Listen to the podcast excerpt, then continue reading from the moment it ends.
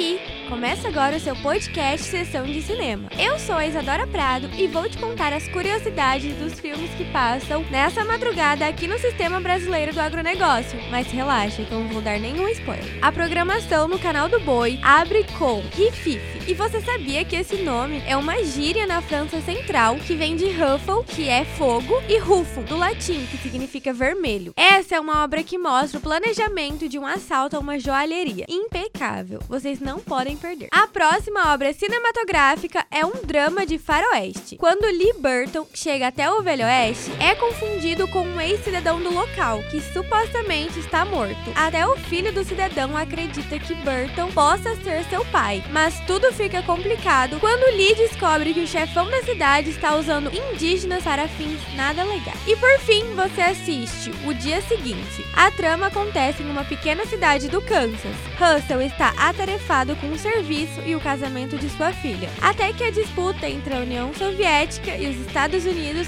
chama a atenção. A obra foi feita para a TV americana. Isso significa que no filme os mísseis foram lançados primeiro pela União Soviética e não pelos Estados Unidos. Mais de 2 mil moradores foram contratados para fazer figuração e receberam dinheiro até mesmo para cortar seus cabelos. E as telas do Agrocanal iniciam a transmissão com O Céu Mandou Alguém. Esta foi a sexta adaptação do romance The Three Good Fathers. A trama acontece depois de um assalto. Três ladrões de banco fogem para o deserto. No caminho, encontram uma mulher que está carregando um bebê, mas ela morre do nada. Então fica para os três a missão de levar a criança até Jerusalém. Melodia na Broadway passa a seguir, e esse foi o primeiro longa-metragem falado a ganhar um Oscar de melhor filme. O musical é sobre duas irmãs dançarinas que saem do interior para buscar a fama em Nova York. Não perca o que essas duas irão aprontar. E Jake Grandão encerra os filmes dessa madrugada. Foi o último filme dirigido por George Sherman, que decidiu parar para cuidar de sua saúde. O diretor era grande amigo de John Wayne, e por falar nele, esse foi o quinto filme da dupla John Wayne e Maureen O'Hara. A história mostra o retorno de Jake para casa após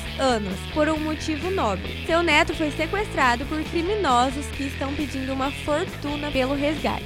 E para acompanhar todas essas exibições, você já sabe que é só sintonizar no canal do Boi pela Sky no canal 165 ou 566 se você quiser uma qualidade HD e no Agrocanal pela Sky 161. Obrigada por ouvirem até aqui e até o próximo.